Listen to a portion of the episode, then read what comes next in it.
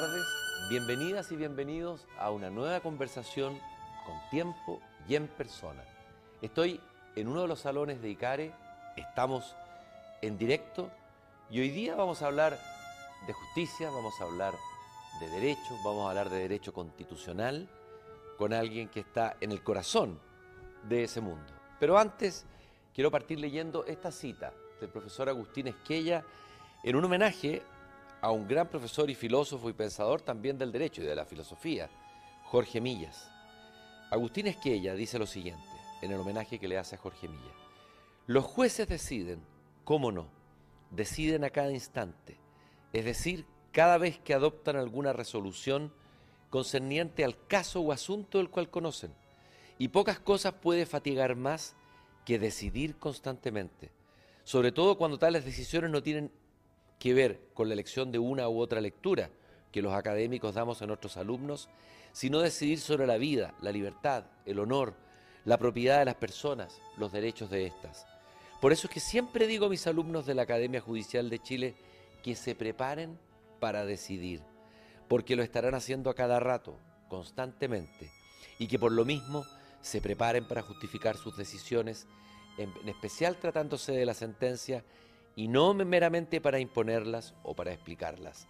Si decidir fatiga, decidir teniendo que dar fundamento a lo que se decide, fatiga aún más, dice Agustín Esquella. Y hoy día vamos a conversar con ni más ni menos que la vocera de la Corte Suprema, Ángela Vivanco. Un gusto, Ángela, de tenerte aquí en, en persona. Muchas gracias, muy buenas tardes. Muy buenas tardes. Bueno, Ángela Vivanco es doctora en Derecho de la Universidad de La Coruña de España. Es abogada, es profesora asociada del Departamento de Derecho Público en la Universidad Católica, hace cursos de Derecho Constitucional, también ha hecho, me imagino, creo que dice aquí, Derecho Político, Derechos Fundamentales y Derechos Humanos, y sucedió a Gloria Ana Sebechis en la vocería de la Corte Suprema. Se ha dicho que su estilo es más directo, se lo preguntaremos a ella misma qué piensa ella de esa afirmación. Ángela, primero que nada, acabo de leer esta cita de Agustín Esquella, homenajeando al gran profesor Jorge Milla. ¿Qué te parece esa, reflexión de Esquella sobre los jueces? Muy adecuada.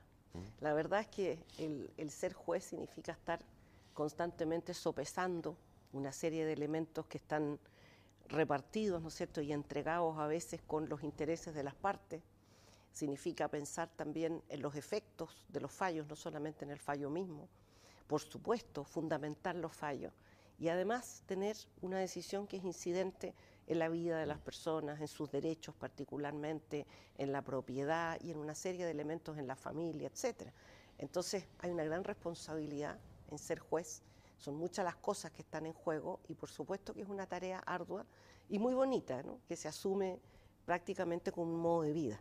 Y eso te iba a preguntar, que en el fondo, el abogado que decide ser juez tiene que ser llamado por una vocación, ¿no? hay vocaciones que son fuertes, ser profesor, ser médico, no sé. Eh, ¿Qué es lo que, ¿Cuáles son los elementos más fundamentales de la vocación de juez, de un juez, crees tú? A ver, en mi caso yo soy externa a la carrera judicial. Sí, lógico, pero tú ves y, tienes que tratar con muchos jueces. Así es, en consecuencia, eh, ¿cuál fue mi vocación. ¿no? Después de muchísimos años trabajando en el ejercicio libre de la profesión y también en la academia, consideré que esos elementos que uno va adquiriendo en la experiencia era una oportunidad bonita de poderlos volcar en la carrera judicial, particularmente en la mm. Corte Suprema, resolviendo en temas, ¿no es cierto?, donde la experiencia jurídica de aquellos que son de carrera como jueces es importante y también, en este caso, la experiencia externa. Y de ese punto de vista es una vocación porque significa prácticamente poner la vida de uno al servicio de esa tarea. Eh, no es una tarea de la cual se entra y se salga, mm. es, eh, se adquiere para la vida que, que, viene y de alguna manera también uno ajusta su vida a eso, porque el juez tiene que ser especialmente prudente, especialmente ponderado, hay una serie de circunstancias que lo pueden inhabilitar. En consecuencia, todo eso significa modular las cosas que la persona común y corriente no tiene que modular o preocuparse tanto. Sí hay una preocupación que no es en aras del juez mismo, sino que en que la administración de justicia sea efectiva, sea imparcial, sea independiente y se cumplan sus objetivos. Es como una suerte, no quiero exagerar, se parece pomposo, pero como una suerte casi de sacerdocio jurídico. ¿no? Tiene, tiene algo de eso, ¿ah? tiene algo de eso, del punto de vista de que la persona del juez está muy vinculada con su actividad, no, no es escindible una cosa de la otra. Y en consecuencia, la dedicación que se le pone, los tiempos, ¿no es cierto?, que hay detrás de la vida de un juez, que son muchos en relación a lo que se ve externamente. ¿no? Lo que se ve es una cosa poca, pero lo que es la gran, gran cantidad de horas de trabajo, de dedicación, de estudio y a veces de preocupación, porque a veces hay causas sumamente complejas que hay que ponerle mucho ojo en cómo se van a resolver y en todas las variantes, como decía al principio. Significa de alguna manera una especie de sacerdocio o una especie de vida dedicada a eso que implica, por supuesto, una voluntad personal. Esto no es algo que se pueda hacer si no hubiera ese amor o esa vinculación con esa tarea. Hay algo, a ver, jueces hay en todas partes del mundo, pero uno podría hablar de que en Chile, así como hay una tradición constitucional, hay una tradición eh, de, jurídica de, los jueces, digamos, que tenga una historia, que tenga una peculiaridad dentro, por ejemplo, del contexto de América Latina? A ver, yo creo que el Poder Judicial ha sido un Poder Judicial que tiene una larga historia en Chile el, modelo de poder judicial es un modelo que tiene ya no, décadas, sino eh, más de décadas, ya más de, más de un siglo. Y de ese punto de vista yo lo que creo que más hay que recalcar o valorizar es que el Poder Judicial ha sido capaz de producir una jurisprudencia consistente a lo largo del tiempo. Es decir, interpretando el derecho y aportándole contenido al derecho, donde muchas veces las normas no son todo lo completas que mm. se quisiera o no son todo lo claras que se quisiera. Y de ese punto de vista, cómo se interpretan y se fija cuál es el sentido de esas normas, a qué casos abarcan y qué es lo que se puede entender de ellas, yo creo que ha sido, a mi entender, una gran contribución del Poder Judicial. A ver, eh, yo dije recién que todavía ha sucedido a Gloriana Cebesich y se, se dice que tu estilo ha sido más directo y más político, en el sentido, no político partidista, obviamente. A ver, ¿qué piensas tú de esa percepción de algunos? Ah, yo creo que cada persona tiene su propio estilo y además las vocerías también tienen que ver con los tiempos. Este ha sido un tiempo en que el Poder Judicial ha estado muy en, en, la palestra, ¿no es cierto? Muy todo el mundo pendiente por temas que son propiamente judiciales y también por temas que tienen que ver con la discusión constitucional que hay en torno a él. Eso a veces demanda, ¿no es cierto?, ciertos estilos que en tiempos normales, corrientes, ¿no es cierto?, no, no siempre son necesarios. Y cada vocero le imprime su personalidad a la vocería. Cuando yo llegué a la corte, el vocero era Lamberto Cisterna, mm. gran ministro, gran vocero. Luego Gloriana es una mujer extremadamente dedicada a la carrera judicial y que hizo una gran vocería en todo el tiempo de la pandemia. Después me ha tocado a mí hacer esta vocería que tiene que ver con esta realidad. Y yo creo que cada uno aporta desde su propia eh, capacidad y de sus propios... Eh, digamos, llamamientos y responsabilidades sobre las situaciones que se están viviendo. Bueno, uno piensa que el mundo de los jueces, eso ha cambiado mucho, un mundo marcado por lo masculino, ¿no es cierto?, a través del tiempo, sin embargo, hoy día hay muchas jueces mujeres, ya Gloria, uno puede decir que eres la primera mujer, pero sí la novedad tal vez es que tú no hiciste carrera judicial, o sea, Así es. y esa es una novedad que, a ver, ¿qué, ¿cómo marca eso tu cargo? A ver, yo, yo soy como vocera la primera vocera mujer externa. ¿Ah? Y, creo que eso siempre es interesante porque uno puede también imprimir las características que uno tiene como persona y, también un pasado. Todos nosotros, ¿no es cierto? No solamente somos un hoy, también somos un ayer. Mm. Y de ese punto de vista, por ejemplo, yo, yo tengo muchísimos años de carrera académica y de experiencia, ¿no? que creo que he puesto también a disposición del trabajo que yo estoy haciendo hoy, como ministra, como vocera y en todos los frentes que estoy. Y la experiencia de ser externo al Poder Judicial y llegar a él es muy interesante porque significa una adaptación importante que uno hace, ¿no es cierto?, a, las reglas o, a la forma de vivir la vida judicial que no la conoce uno cuando uno está afuera, a entender la tremenda responsabilidad y, como decía antes, las muchas horas que se emplean en el trabajo judicial que uno no tiene conciencia tampoco cuando está afuera. Y por otro lado también eh, y esto me gustaría destacarlo, la generosidad que tienen los ministros de carrera de a uno ayudarlo y conducirlo también en elementos que ellos conocen muy bien y que uno no necesariamente conoce. Y de ese punto de vista yo tuve mucha suerte porque además de que he sido muy bien recibida, he tenido personas de mi sala que siendo ministros de carrera han sido muy generosos del punto de vista de transmitir su conocimiento y su experiencia, de tal modo que uno se inserte bien en una tarea que no es fácil. Ángela, me gustaría saber algunas cosas de tu vida, hay, algunas, hay, algunos momentos que son interesantes y que son como la otra vida de la vocera de la Corte El Suprema. ayer. Por ejemplo, tú fuiste, no vocera, pero fuiste parte o, estuviste cerca de lo que fue la candidatura de Francisco Javier Errázuriz, que ya parece muy pasado para muchos de los que nos están escuchando, el candidato de la Unión de Centro Centro Empresario, candidato, o sea, después fuiste candidata, eh, candidata a diputado, entiendo, ¿no? Eh, o sea, tuviste una, un paso por la política. Recordemos un poco ese tiempo tuyo. Bueno, yo, yo trabajé en el partido Francisco Javier Errázuriz cuando él ya había tenido su campaña presidencial, o sea, yo lo que viví fue su campaña senatorial. Y fue una experiencia muy interesante. Yo, yo partí trabajando en el servicio electoral y yo participé en la constitución de los partidos cuando se reconstituyeron a propósito de la ley de 1987, la ley de partidos.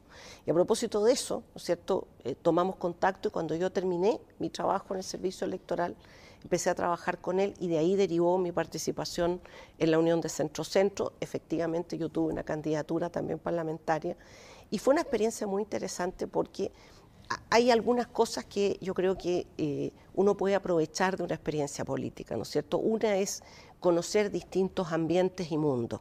Uno a veces está muy circunscrito a los espacios donde uno le ha tocado vivir y no conoce otros espacios. Yo me tocó conocer personas distintas, distintas generaciones, distintos espacios sociales. Me tocó la discusión, ¿no es cierto?, de eh, qué valor o qué importancia tenía el centro político, que fue un, tema de mucha discusión en el advenimiento de la democracia. Y creo que eso fue una gran experiencia que después terminó, que yo ya no la continué, pero que creo que para mí fue formativa y fue muy interesante. Y la valoro porque también me hizo salir como a, a expresarme en público muy joven, ¿no? Y eso también sirve. Imagínate, o sea, ahí te fogueaste, digamos. Mucho, ¿ah? mucho. Tuviste que enfrentar las cámaras, tuviste que enfrentar... ahora, era un momento político distinto que ahora. Hoy día es, Muy diferente. incluso cada vez más difícil ser político, ser parlamentario, ser... A ver, la sensación que hay en el sentido común de la gente es la decadencia de la clase política. Los políticos están en el centro de la casi no, no pueden aparecer en una iniciativa porque esa iniciativa pierde apoyo si hay algún rostro conocido de los políticos. A ver, ¿qué aprendiste tú de la política, los políticos, eh, eh, en ese paso por, la política?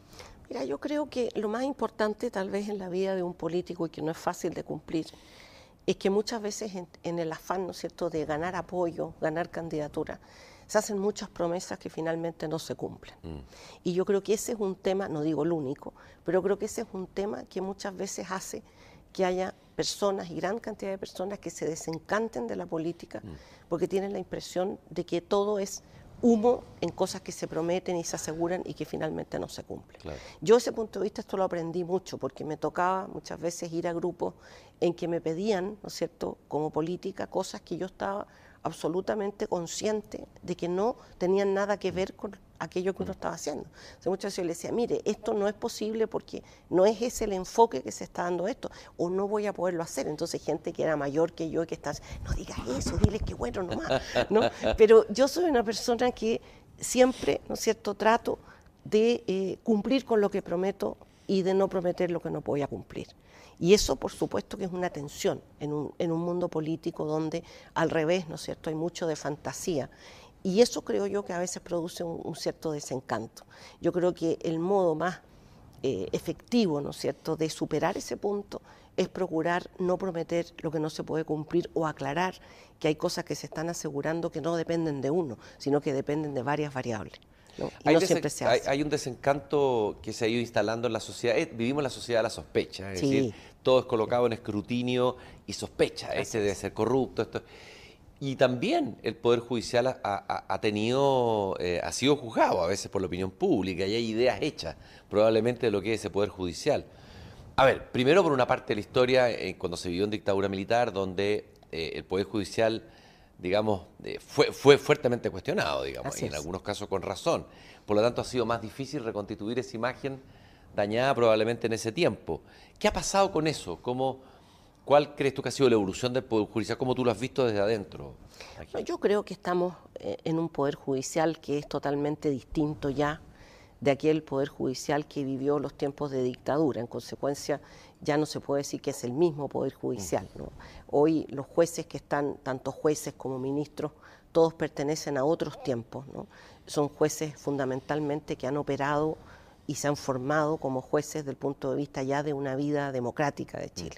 Y en consecuencia yo creo, y ese es mi parecer, que sin perjuicio de que hay personas muy distintas, de distintas sensibilidades, los jueces hoy no son personas obsecuentes, ¿no es cierto?, en que están al servicio de gobernantes o de tendencias políticas, sino que fundamentalmente buscan, ¿no es cierto?, servir a la justicia.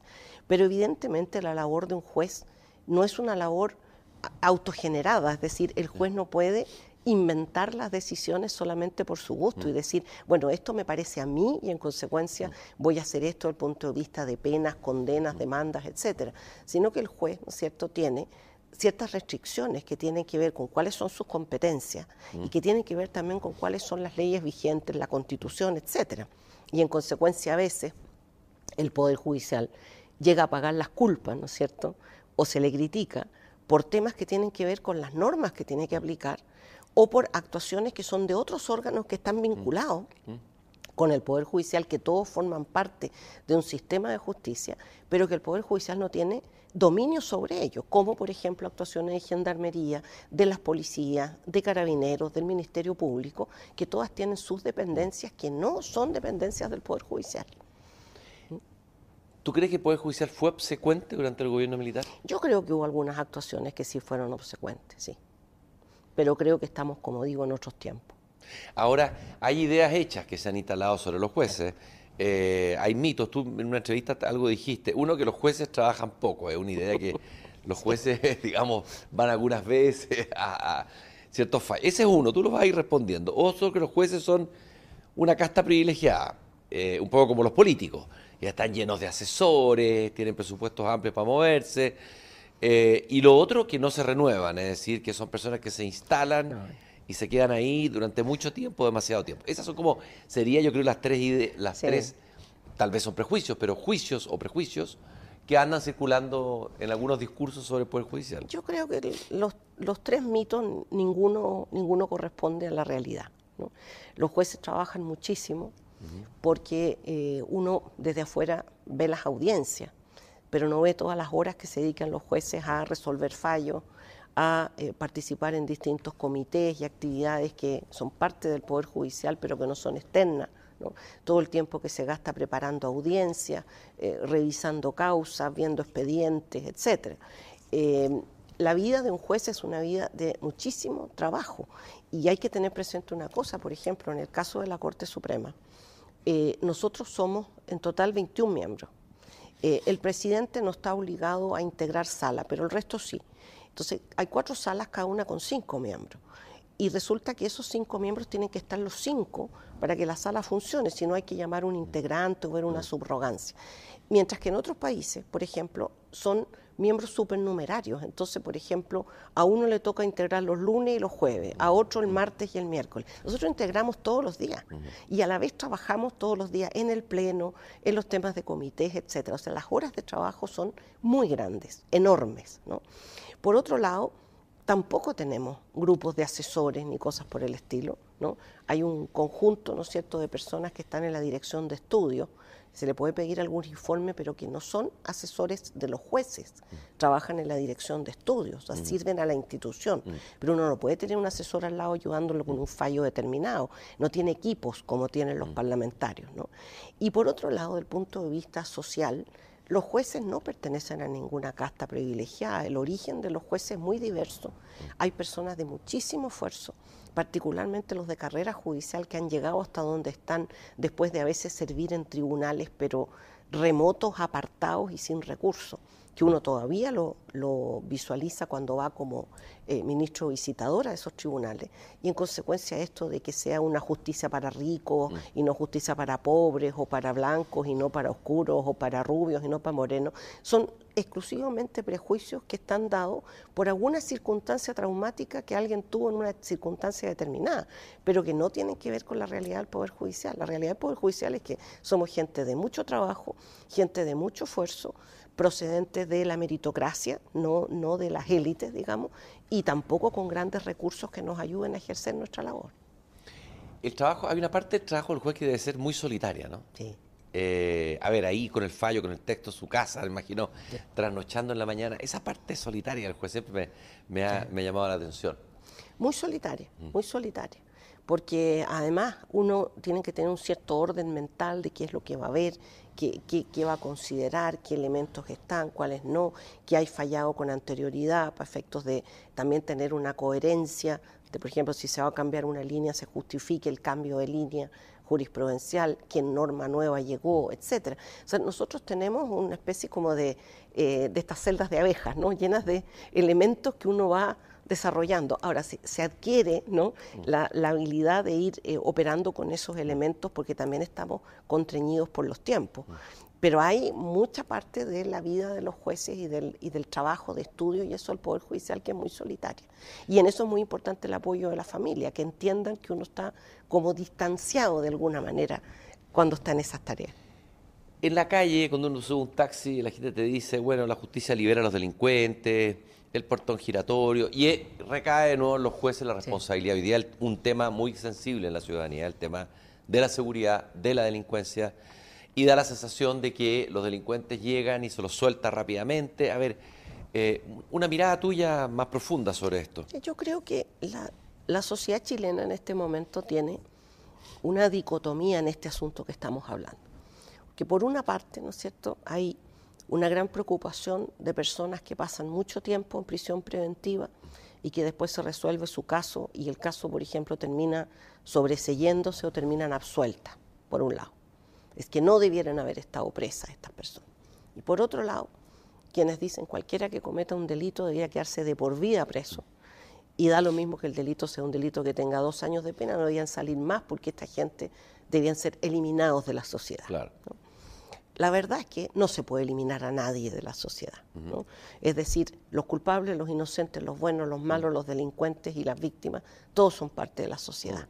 Y en consecuencia, cualquier fórmula, ¿no es cierto?, que implique que la Administración de Justicia cumpla su propósito no es eliminando personas, ¿no es cierto?, de la sociedad, ni tampoco tratándolos como niños a personas que son responsables de sus delitos. Hay que buscar un término medio, ¿no? Y ese término medio, a mi juicio, no va por tener a la gente eternamente presa, sino que va por buscar fórmulas de rehabilitación que creo que hoy esas fórmulas no se están desarrollando como se debieran desarrollar. Yo creo que hoy, desgraciadamente, y esto lo conozco yo de hace muchos años, porque yo trabajé cinco años en la cárcel en un consultorio gratuito que tenía la católica, ¿no? conozco el tema carcelario de hace muchos años eh, creo que no se, están, no se cumplían entonces, ni se están cumpliendo ahora muchas de, las, de los objetivos que se tendrían que cumplir en cuanto a la rehabilitación de las personas. Yo creo que esa es la clave. El tema de la puerta giratoria no es la clave porque hay personas que cometen delitos y que salen libres porque la normativa indica que no se les puede mantener en prisión o salen libres porque las penas son acotadas, pero el punto no es ese. El punto es que no salgan libres y sigan delinquiendo. Y eso sí que significa, ¿no es cierto?, un observar detenidamente por parte de la sociedad y hacer algo con esas personas que evite que sigan delinquiendo cuando salgan libres. Ese algo es lo que no se está haciendo. Tu experiencia ahí en las cárceles directas, ahora estás en la Corte Suprema, ¿cómo te marca en tu visión de la justicia ¿Cómo te, a, mí, para mí fue muy impactante, como, como decía antes, haber trabajado cinco años en la cárcel. Eh, vi cosas terribles, la verdad es que la vida carcelaria es espantosa. Y, luego ahora, como ministra visitadora de Cortes, me ha tocado también, yo siempre incluyo en mis visitas ir a las cárceles respectivas, porque creo que es muy importante ver esa, ese lado B digamos, de la justicia. La sombra, la oscuridad, la parte que no está en... Eh, Exacto, lo que no, no es... Eh, lo que nadie quiere ver. Exactamente, porque son personas que están olvidadas muchas veces, ¿no?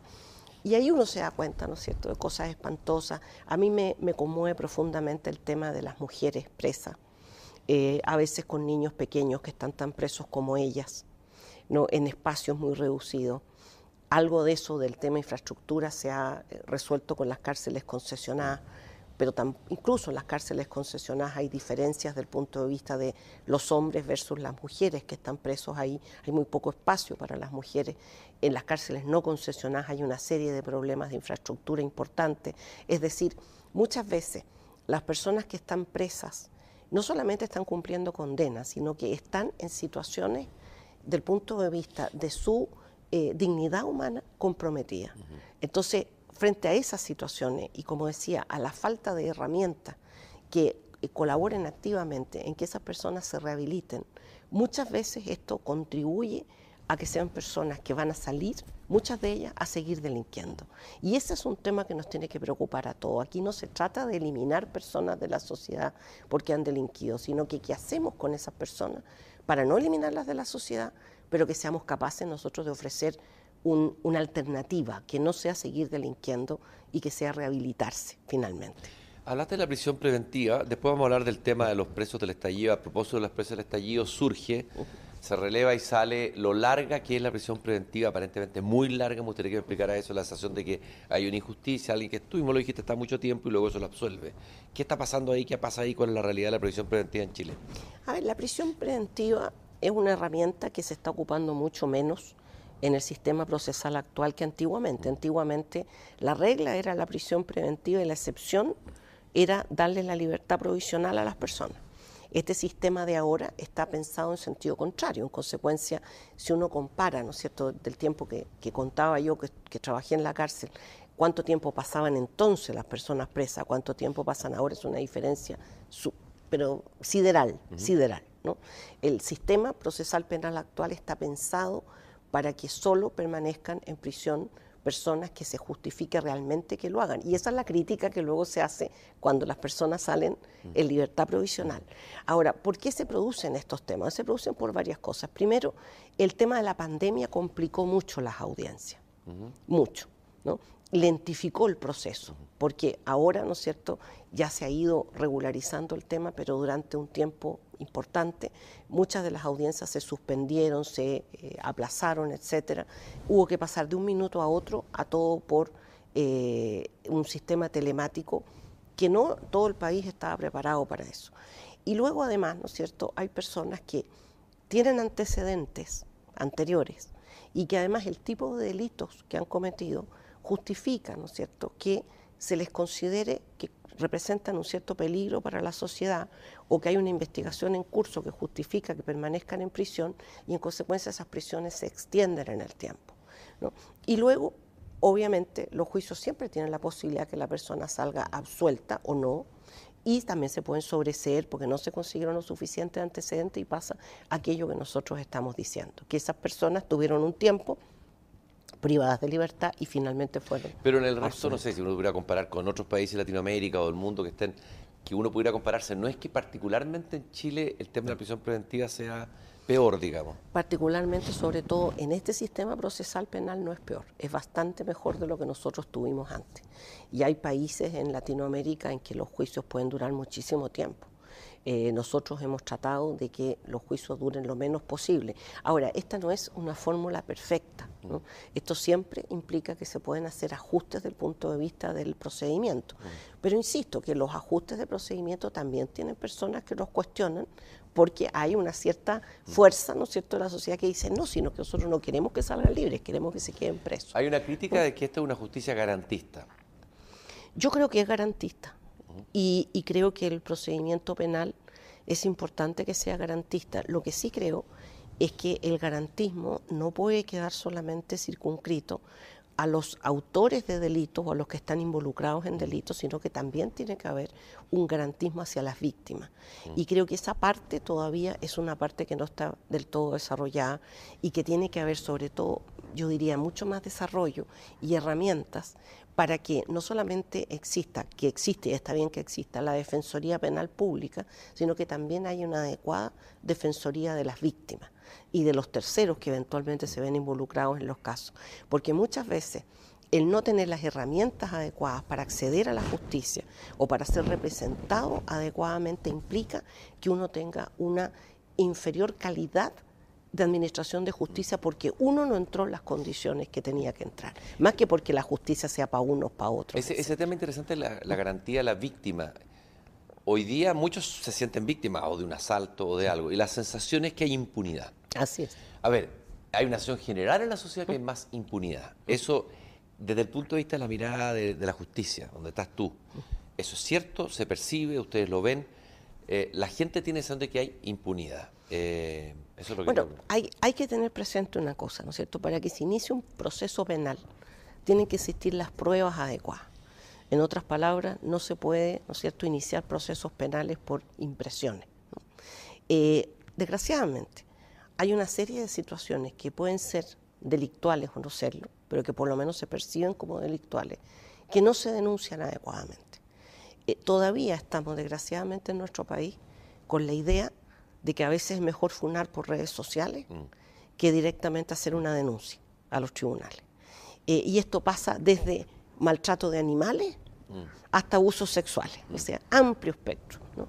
Y eso, por supuesto, que a mi juicio es un error, porque resulta que si yo no denuncio a los tribunales y voy exponiendo causas, ¿no es cierto?, en redes sociales, no voy a tener la respuesta que espero porque las redes sociales no van a ser la justicia que espero. Entonces hay un tema relacionado con la educación cívica, ¿no es cierto?, y con la convicción de las personas de que deben acercarse a tribunales a efectos de hacer las denuncias que correspondan. Solo allí se va a obtener finalmente la administración de justicia.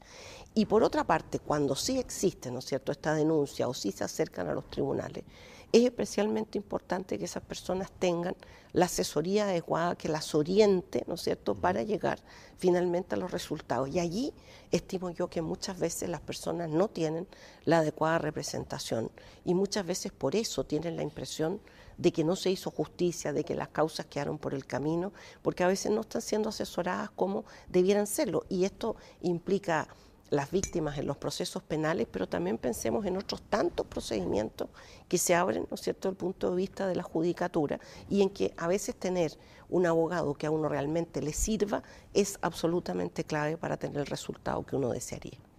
A propósito de la prisión preventiva, un, eh, esto tiene una arista política, pero la, otra arista más, eh, más judicial, no sé. El tema de los presos políticos salió a la primera palestra y es bueno de repente aclarar bien si aquí en Chile hemos tenido o no presos políticos, presos de conciencia o presos políticos, ¿cuántos son de verdad? ¿Cuántos son los que están en la cárcel efectivamente? Si uno piensa en un volumen amplio, no sé.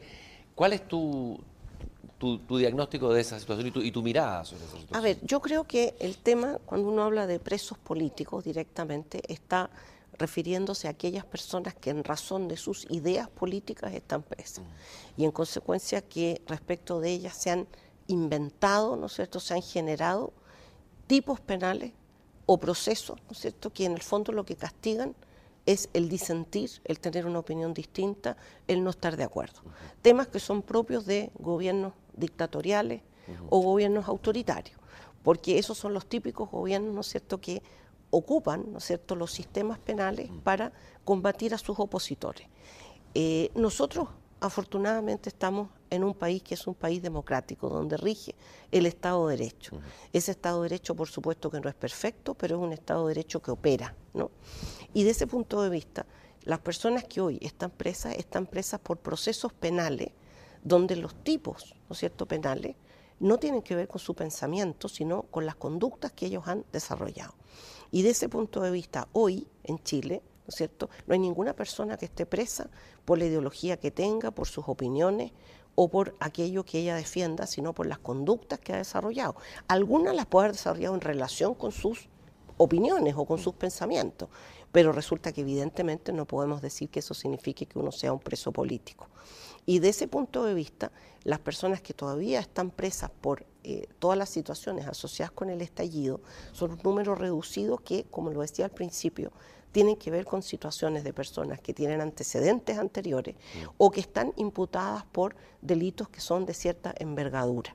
¿Qué es lo que va a suceder con esos casos? Por supuesto que va a depender del juez correspondiente y van a tener la vía recursiva del caso, pero no están presas por ser opositores a un régimen determinado o por suscribir una determinada idea política. ¿Qué te parecería a ti que se resuelva? ¿Cuántos son? Son, son veintitantos los que quedan presos. Ya.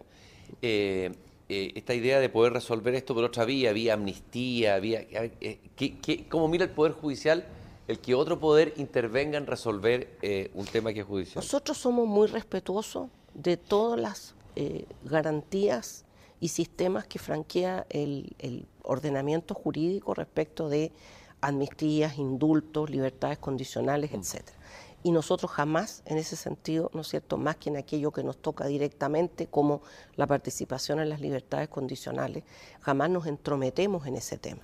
A nosotros se nos preguntó por este asunto hace como un año atrás, por un proyecto de ley, y nosotros nos limitamos a contestar un tema que era técnico, que es decir, nosotros no podemos, ¿no es cierto?, indultar a una persona que no ha sido condenada y en consecuencia el indulto puede aplicarse perfectamente, general por ley o particular por el presidente de la República, pero en la medida que la persona esté condenada, como lo hizo el presidente Boric con una persona que estaba con una enfermedad terminal, un joven que estaba con una enfermedad terminal.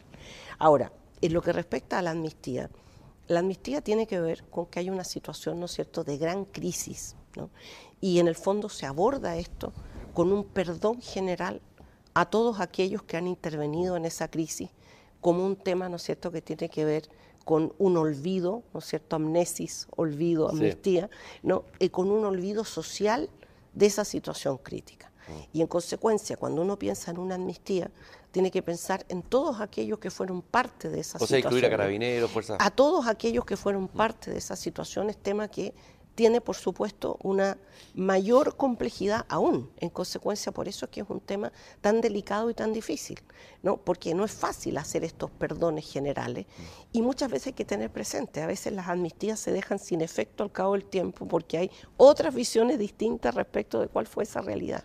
Tú hablabas de, decías que en Chile opera el Estado de Derecho, pero también en la percepción subjetiva, existe en el último tiempo mucha gente, y uno lo escucha en la calle, en Chile ya no hay Estado de Derecho o están o se ha debilitado el Estado de Derecho o se ha desfondado el Estado de Derecho, por lo que ocurre en la Araucanía, por lo que ocurre en algunas poblaciones donde el narcotráfico tiene el control de territorio, donde no entra la fuerza pública, etcétera, etcétera, etcétera.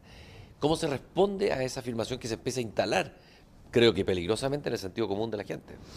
Yo creo que el Estado de Derecho, ¿no es cierto?, tiene que ver con que hay un ordenamiento que se cumple y con que ese ordenamiento tiene previstas las circunstancias incluso críticas, de tal manera de hacer eh, valer las herramientas necesarias si esas circunstancias críticas suceden. El que haya un Estado de Derecho no significa que haya un Estado naif de paz social y que todo mm. funcione bien, mm. porque siempre hay problemas, ¿no es cierto?, a lo largo de la vida institucional de un país.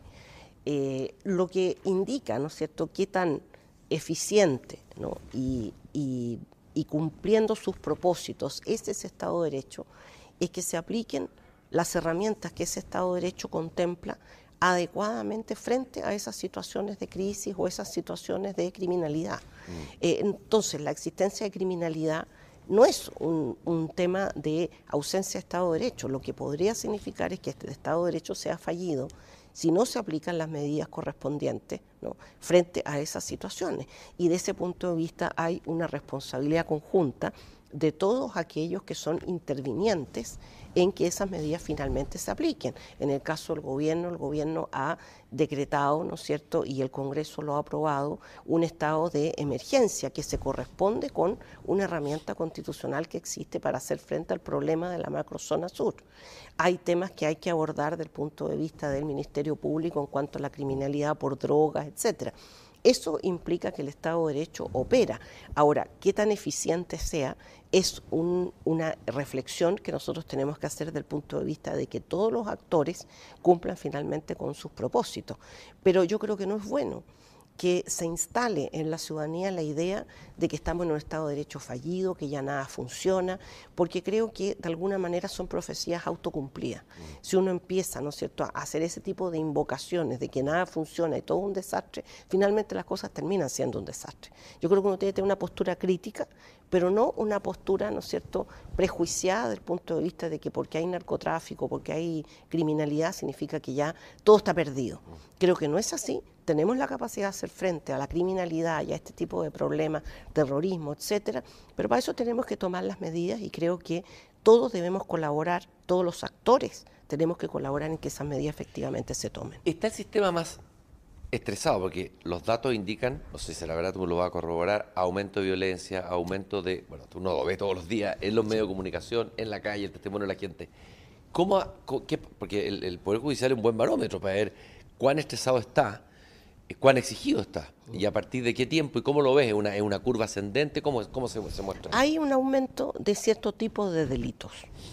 Y esos, esos ciertos tipos de delitos tienen que ver eh, con agresiones violentas a las personas, con un incremento de delitos contra la propiedad y lo que ya se ha dicho eh, repetidamente en los medios de comunicación, con un aumento en el uso de armas, que obviamente, ¿no es cierto?, tienen que ver con una escalada de violencia, ¿no es cierto?, que hay que hacerse cargo de ella.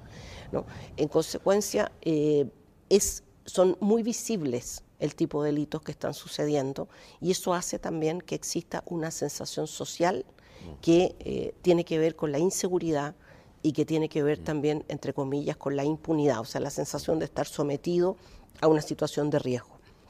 Desgraciadamente, el Poder Judicial no es el encargado de, tomar medidas preventivas respecto de esa situación. Nosotros estamos como en la fila más o menos al último. Mm, ¿ah?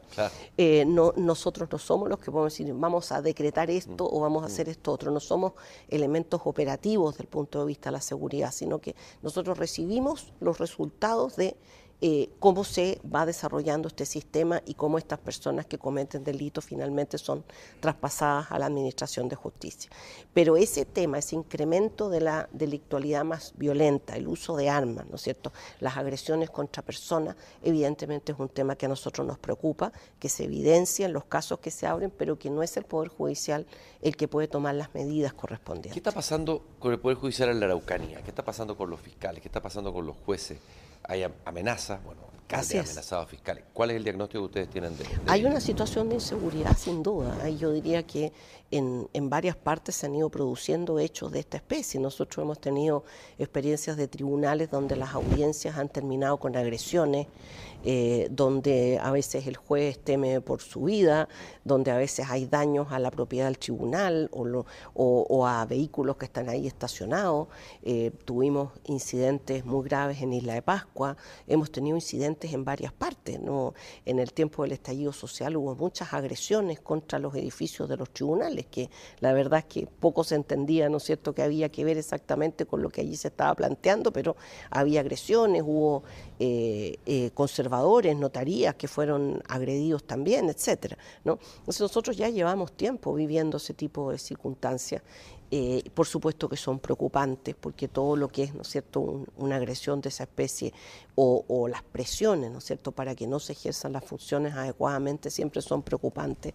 Yo le diría desde ese punto de vista que la experiencia mía ha sido que los jueces son personas muy valientes, que muchas veces eh, arriesgándose siguen haciendo su trabajo. Idéntica cosa pasa con los fiscales del Ministerio Público. Y ahí particularmente el Poder Judicial lo que ha pedido es eh, apoyo de la fuerza pública cuando hay situaciones de esta especie. Pero evidentemente que es siempre inquietante que las personas sean amenazadas. Y ahí es donde el Estado de Derecho preventivo, que no es el que nosotros podemos desde este punto de vista desarrollar, tiene que tomar las medidas necesarias para resguardar a los funcionarios que están haciendo justicia, sin duda. Ah, también ha surgido críticas de, a los jueces, bueno, jueces fiscales en, la Araucanía. He escuchado por ahí en alguna entrevista de, de autoridades más políticas diciendo los jueces tienen su parte de responsabilidad en tal vez no haber procesado rápidamente a algunas personas, haber soltado a otros. A ver, eh, yo sé que una crítica un poco puede sonar un poco vaga, pero también está instalándose esa sensación. Eh, ¿cómo, responden ustedes a esa crítica? Un juez no puede eh, medir los tiempos de los procesos de acuerdo a las urgencias de la opinión pública. mientras más complejos, mientras más difíciles, mientras más situaciones de gravedad son, mayor necesidad tiene el juez de tomarse los tiempos adecuados y de escudriñar eh, de la debida manera los antecedentes que tiene al frente.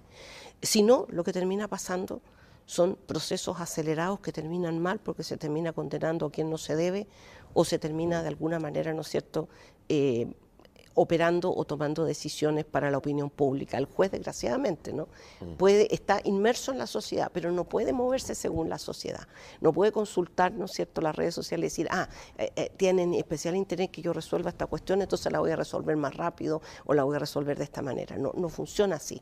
Eh, en consecuencia, lo que se ha hecho, ¿no es cierto?, en la macrozona y en todas partes, ha sido tomar todas las herramientas que el derecho franquea para llevar adelante los casos casos que además también tienen que ver con la presentación que hace de ellos el Ministerio Público para que el caso finalmente progrese. Y si la presentación no es la más adecuada, entonces el caso tambalea, desgraciadamente.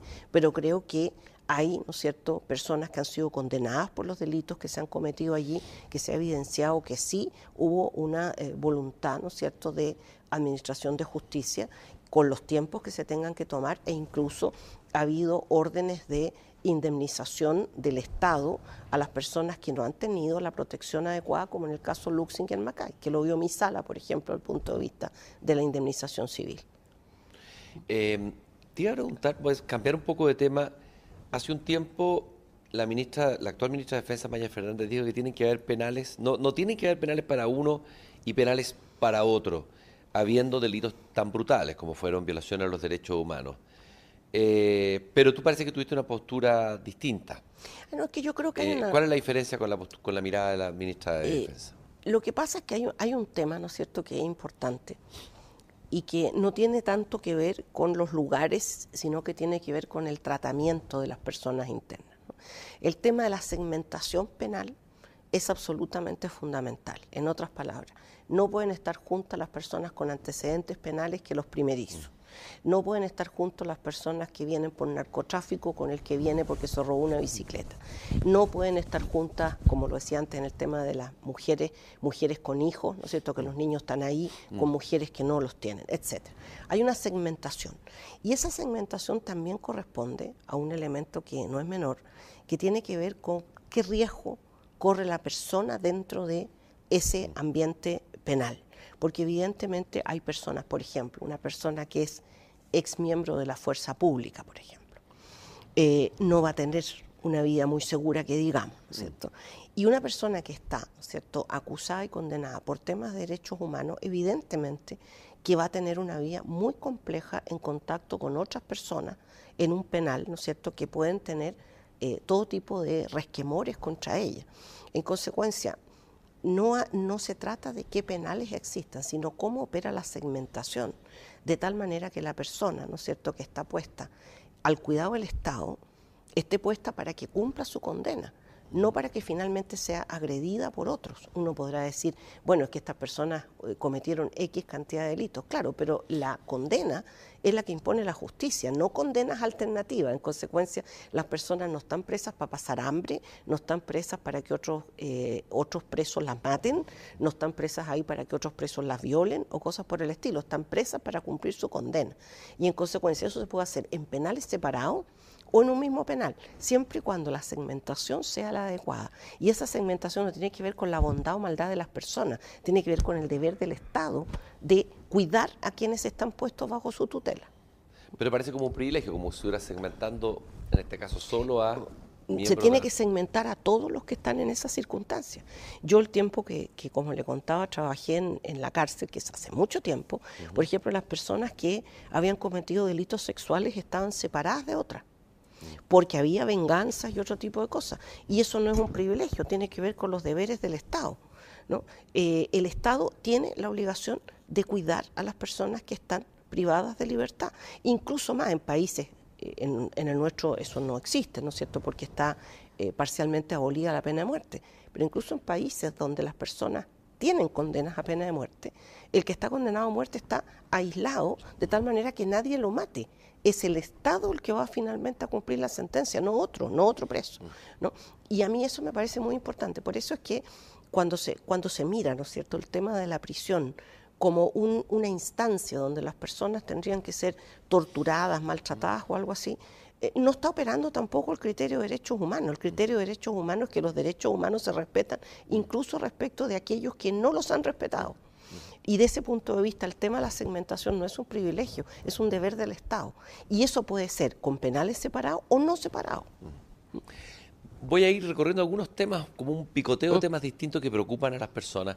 Ahora, quiero pedir disculpas porque me di cuenta que la estaba tuteando sin haberle pedido el permiso y ahora estoy complicado porque usted es una autoridad, vocera, de un poder importante, no quise pasarme confianza, como nos tomamos un cafecito antes de entrar. Podemos, podemos tutearnos sin ningún problema. No hay ningún problema, de ninguno. Que se entienda que con el máximo respeto por el hecho de usted ser la vocera. yo es costumbre ya del el ustedear, pero encantada de tutearnos.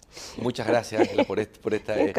Eh, eh, eh, por lo más lo hago con prácticamente todos los invitados de este programa, que se produce una confianza aquí en este link, así que le pido la excusa anticipada. A ver, ¿por qué ha costado tanto avanzar en la reforma notarial? ¿Cuál es la mirada tuya sobre este tema en la reforma eh, notarial?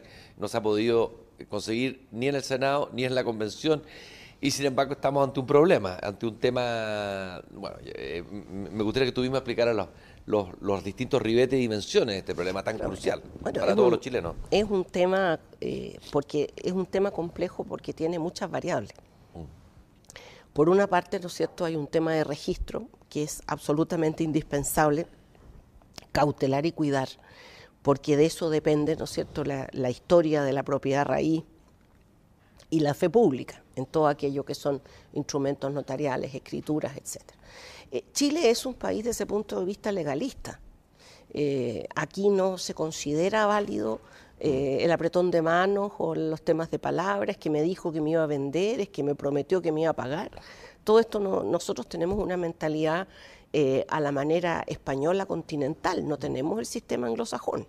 Entonces, esto es lo que justifica la necesidad de tener, ¿no es cierto?, una serie de instrumentos de fe pública, de registro, de historia de la propiedad raíz, etcétera. Entonces, primer término, ¿no es cierto?, que hay una serie de registros que son eh, fundamentales, ¿no es cierto?, y que hay que cuidarlos, que no es un asunto que se pueda manejar con tanta facilidad. Segundo, eh, todo el sistema notarial y conservatorio del país está edificado sobre la idea de que estos son cargos públicos pero donde la persona hace una inversión privada y contrata personal a su cuenta y riesgo. En consecuencia, no están contratados ni están funcionando en ámbitos que le pertenecen al Estado, sino que en ámbitos que la persona rienda, compra, contrata, etcétera. Y en consecuencia hay una gran inversión de esas personas, cada una en sus propios oficios, ¿no es cierto? Y no es tan sencillo en consecuencia decir, bueno... Porque aparecen como unos privilegiados, con unos eh, eh soldazos increíbles, eh, como casi una casta. Ahí sí que parece que fuera una casta. Pero también, pero también son personas que hacen una tremenda inversión. No es una inversión del Estado. Nada de lo que tienen es del Estado. No paga los sueldos del Estado, ni los edificios son del Estado, ni la inversión que hacen en absoluto. Por otra parte está el tema, ¿no es cierto?, de el valor de las prestaciones. Ese tema del valor de las prestaciones, por supuesto que se puede ir corrigiendo. Y además, ¿no es cierto?, lo otro que se puede hacer es también ir haciendo mayores divisiones, de tal manera que no se concentren recursos económicos ni clientela en determinados ámbitos, ¿no es cierto?, sino que en definitiva esto se atomice de tal manera de que no existan, ¿no es cierto?, estas cantidades de dinero tremendas, ¿no? pero que a la vez siga existiendo un servicio eficiente que todas las personas puedan llegar hasta ese servicio y que se cumplan entonces los propósitos. En consecuencia, para mi idea, más que un problema de cómo está eh, armado el sistema notarial y registral, me parece que es más importante hacer una diversificación de ese sistema de tal manera que haya más y en consecuencia eso normalmente, ¿no es cierto?, genere que no haya concentraciones económicas. competencia, por decirlo así. Absolutamente, que no haya concentraciones económicas y que por supuesto exista también, ¿no es cierto?, un cuidado respecto del tema de los precios, valores, de tal manera que no sea un asunto impeditivo llegar hasta una notaría, un conservador. Ahora, importante, las personas sin recursos tienen privilegio de pobreza, se pueden hacerlo valer en las notarías y conservadores, eso existe. ¿No? Pero creo que el tema va más por ahí, eh, la, construcción, ¿no es cierto?, de eh, un cambio absoluto ¿no? desde este punto de vista que signifique el traspaso de todos los registros ¿no cierto? a una entidad, es un tema de una envergadura considerable que eh, si se llegara a hacer es un tema que toma muchísimo tiempo y que además tendría que consultar cuál es la situación individual, ¿no es cierto?, de todo aquello que cada uno de los oficios se ha construido desde el punto de vista de inversión y otros, porque eso también tendría que verse cómo se llega a compensar. Y sospecho que eso no existe en las fórmulas o los caminos, ¿no es cierto?, para poderlo compensar. Algo hay que parece que la gente le, tiene mal a los notarios, tanto que Neruda escribió un verso que dice hay que asustar a un notario con un lirio cortado. mire, eh, mire, yo creo que la, no creo que haya una profesión que no tenga alguien que la odie. ¿Ah? Eh, siempre hay enemigos y personas que no les gustan o les molesta o tuvieron una, como le decía yo al principio, una experiencia traumática ¿no? en el tema. Pero yo creo que uno, eh, siempre estas cosas, ¿no es cierto?, uno tiene que pensarlas eh, en, toda su dimensión, no en una. Ah, es que nos molesta que ganen tanta plata. Bueno, diversifiquemos. Pero si el punto no es que la gente gane o no gane, si el punto es cuánto es lo que el usuario tiene que gastar. Ese es el punto. ¿no? Eh, el punto es que haya una amplitud suficiente para que todas las personas puedan llegar, que se simplifiquen procesos, que los, puedan, los temas puedan hacerse en línea, que los notarios conservadores hagan inversión del punto de vista de la transmisión en línea, que no tenga uno que pegarse el pique necesariamente. Creo que por ahí va, ¿no es cierto?, la corrección del sistema, más que en la molestia porque uno gana más plata o uno gana menos plata. Porque el tema finalmente, si uno dice, bueno, que todo quede en manos del Estado y entonces nadie gane nada más que un sueldo estatal, bueno, vamos a ver cómo se se hace el Estado cargo de todo eso, porque cargar al Estado, cargar al Estado, cargar, y resulta que a veces uno dice, no está el presupuesto para cosas básicas, bueno, entonces no recarguemos allí donde quizás tampoco hay presupuesto. Otro tema, hablábamos de la delincuencia, la violencia, la percepción de la ciudadanía que, que, está siendo muy fuerte, no solamente aquí en el resto del mundo y Latinoamérica, es el tema migratorio. y ahí me gustaría que me diera cuáles son las soluciones para el tema migratorio. A ver, ¿cuál es la posición del Poder Judicial? Sobre el tema migratorio, que es un tema que va a estresar también el, sistema judicial en los próximos años, un tema crucial. Eh, yo en primer lugar le voy a decir una, una visión mía, ¿cierto? Eh, el problema migratorio hoy no tiene que ver con las personas que migran eh, de acuerdo a su voluntad, intereses y esperanzas a otro lugar para crear una nueva vida. Mm. ¿no? Tiene que ver con personas que salen de sus países en la desesperación de tener que salir porque son perseguidas políticas, porque eso sí que existe en algunos países, persecución política, porque son personas que su vida corre peligro, porque eh, tienen hijos que pueden ser eh, sujetos de atentado, porque son personas que son eh, excluidas de sus terrenos, porque hay situaciones de guerra, como todo lo que está pasando en Ucrania, etc. En consecuencia, hoy los migrantes no son aquellos que alegremente vienen a los países a los que llegan, sino que son los que desesperadamente llegan a los países a los que llegan. Y eso me parece que es clave para entender el tema de la migración. O sea, no, no hay gente que viene aquí a, vivir mejor, es gente que viene a vivir como puedan, saliendo de donde estaban. ¿no? Gente que a veces han llegado a Chile en buses y que están días y días y días viajando, o pasando por, por los pasos estos que, han pasado, etcétera. Entonces nosotros tenemos que ver ese sistema como una situación, ¿no es cierto?, de personas que están viviendo una eh, experiencia desesperada, no una experiencia alegre. Por otra parte, ¿no es cierto?, también nos tenemos que preocupar de que esas personas no reproduzcan la situación de vulneración de donde vienen en Chile.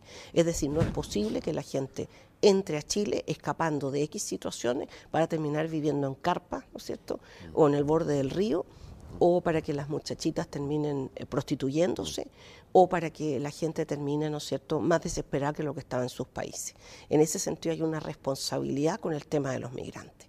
Nosotros, desde ese punto de vista, como, como corte, eh, hemos, hemos eh, atendido al tema en dos perspectivas. Una, en que la tramitación de la situación migratoria sea una tramitación transparente, pronta, y que a las personas se les reciban sus antecedentes, se les expliquen los plazos y en consecuencia ese camino que lleva el migrante sea un camino claro y donde encuentre sobre todo respuestas del sistema.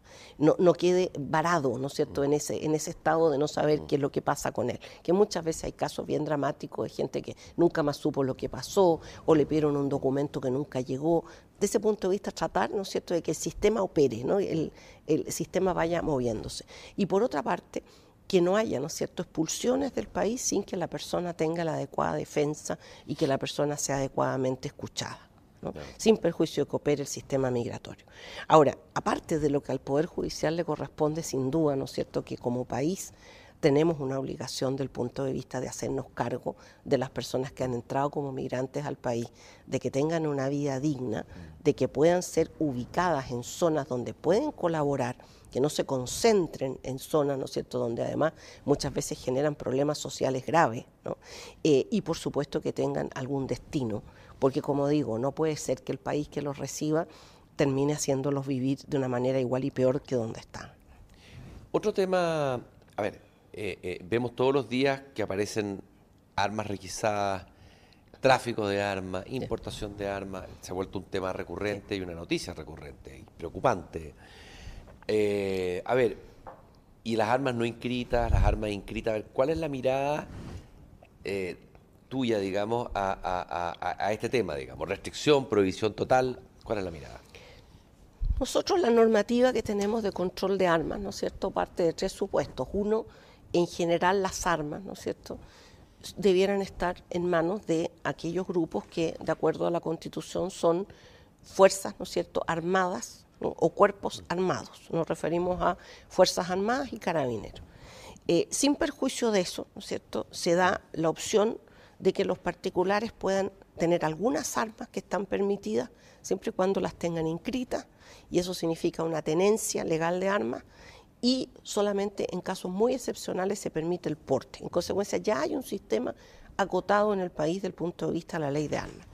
Entonces acá, ¿no es cierto?, eh, se abre esta problemática, como lo decíamos en cuanto a los delitos, de que hay una serie de delitos que están usando cada vez más armas y a veces armas, ¿no es cierto?, que incluso son armas de aquellas que están prohibidas, o sea, armas que están tomadas de contingentes militares. Y ahí efectivamente hay situaciones de tráfico, hay situaciones de eh, modificar armas para que tengan un determinado propósito, o está el tema, ¿no es cierto?, de armas no inscritas, armas robadas, etcétera. Entonces, eso hay que abordarlo, ¿no es cierto?, eh, de una perspectiva múltiple, porque evidentemente todo lo que es tráfico y todo lo que es la existencia de armas no inscritas, modificadas, etcétera, eso tiene que ver con la ilegalidad que ya está contemplada en eh, la normativa chilena y que incluso agrega, ¿no es cierto?, si además con el arma se comete un delito, agrega entonces este segundo delito, entonces ya la persona tiene tenencia, porte ilegal de armas más el delito correspondiente. Entonces lo que queda, ¿no es cierto?, es resolver qué es lo que pasa con las armas que efectivamente están inscritas y dónde están del punto de vista de si realmente están en manos de sus dueños o no. Y eso me parece a mí que requiere, ¿no es cierto?, hacer cuando menos una actualización del contingente de armas inscritas que hay y para qué propósito las personas los tienen. Porque creo yo que terminar pensando que la, criminalidad con armas solo tiene que ver con qué particulares tienen armas, a mí me parece que es una visión como de un lado de la luna. Hay una serie de armas que son ilegales, que están ingresadas como tráfico, que están modificadas, que muchas de ellas son las que se están ocupando en delitos. Y en el resto creo que lo importante es actualizar qué es lo que pasa con las armas inscritas en Chile. Hay, muchos se preguntan si Ángela Vivanco es conservadora, se ha dicho conservadora, o es liberal a todos que nos quieren encasillar, ¿no es cierto?, en algún cajón. Entiendo que, usted, que tú presentaste un recurso contra el ministro de Salud, el protocolo de objeción de conciencia, y ahí te clasificaron como conservadora. Pero al mismo tiempo votaste a favor del cambio de sexo registral a, favor de una persona trans. Entonces me gustaría ver cuál es tu mirada en estos, en estos temas, entre comillas, valóricos. Efectivamente, uno es una persona que tiene distintas facetas. ¿no? Yo soy una persona en la mayoría de las cosas de mi vida bastante progresista. Soy una persona que creo firmemente en la igualdad, creo eh, firmemente en la no discriminación. Eh, me molesta profundamente la discriminación que hay sobre la homosexualidad, la transexualidad, me molesta la discriminación con las etnias originarias, me molesta las discriminaciones de los negros, los blancos, los rubios, los morenos. Y esto siempre, no ahora que llegue al Poder Judicial, sino que a lo largo de mi vida y y mucho de lo que yo tengo escrito así lo indica. Eh, por otra parte, yo soy una persona que cree firmemente en el derecho a la vida y también cree firmemente en la autonomía de la persona. Mm. En consecuencia, creo que no estamos obligados a vivir, mm. pero sí tiene que haber una protección sobre la vida. De ese punto de vista, mi tesis doctoral se refiere a la disposición de la vida, temas de eutanasia, por ejemplo. Eh, y en las participaciones que yo tuve, yo tuve una participación importante en dos cosas. Una, lo que tú comentabas en cuanto al protocolo de la objeción de conciencia, y que era un tema puntual respecto de la Universidad Católica, porque la Universidad Católica, por ideario, ¿cierto?, tenía que poder hacer objeción de conciencia, lo que no significaba desconocer los derechos de la mujer que estaban reconocidos en la ley de aborto en tres causales y en consecuencia poderla derivar pero la católica misma no podía realizar abortos porque va contra su propio ideario. Y eso estaba reconocido a propósito de la ley de aborto en tres causales y el fallo del Tribunal Constitucional. Y eso hubo una presentación, pero finalmente esa presentación no se mantuvo porque se dictó un protocolo distinto del Ministerio de Salud, no terminó eh, llegando a una decisión de los tribunales. Y lo otro es que yo estuve en una presentación al Tribunal Constitucional por cuenta de los diputados en que se hicieron objeciones respecto a la ley de aborto en tres causales y de esas objeciones una de las que resultó fue el tema de la objeción de conciencia. En consecuencia, hoy hay ley de aborto en tres causales en Chile, pero hay la posibilidad de objetar en conciencia esa ley por personas o por instituciones. En consecuencia, del punto de vista de mi cargo como jueza, yo acepto la ley que hay y la ley me puede parecer mejor o peor, pero yo la acepto porque lo que me corresponde es cumplir con la ley. Y de ese punto de vista, el que yo sea una persona que aprecie el tema de la vida no es ningún óbice, ¿no es cierto?, desde el punto de vista de mi ejercicio como ministra, y lo he demostrado bastante en numerosos fallos de que yo llegué. Yo he intervenido de que llegué en más de 20.000 fallos. Mm.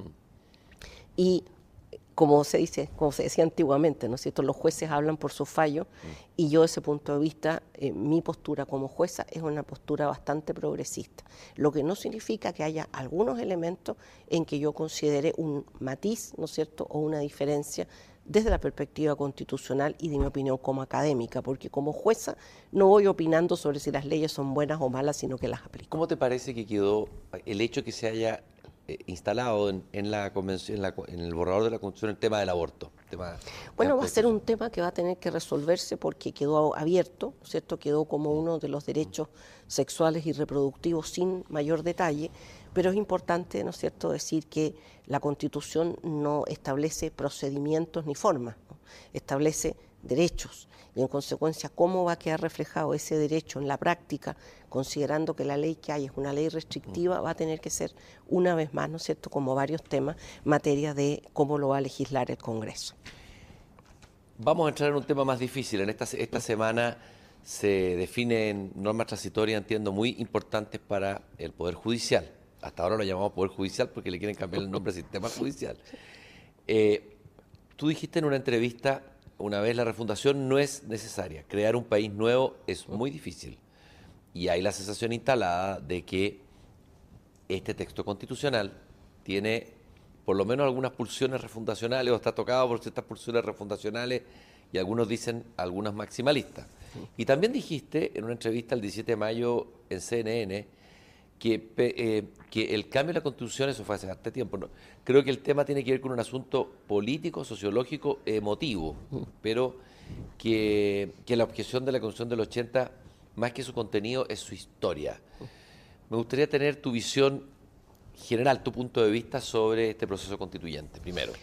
Bueno, lo que nosotros tenemos hoy, ¿no es cierto?, que, que tener presente es que el proceso constituyente ¿cierto? tuvo una aprobación de un 80% del electorado. En consecuencia, sin perjuicio de las visiones personales sobre si las mismas cosas se podían hacer de otra manera, la realidad es que hoy ¿no cierto? hubo una mayoría abrumadora porque se hicieran de este modo y en consecuencia el proceso constituyente en que estamos tiene que ver con un pronunciamiento del pueblo soberano.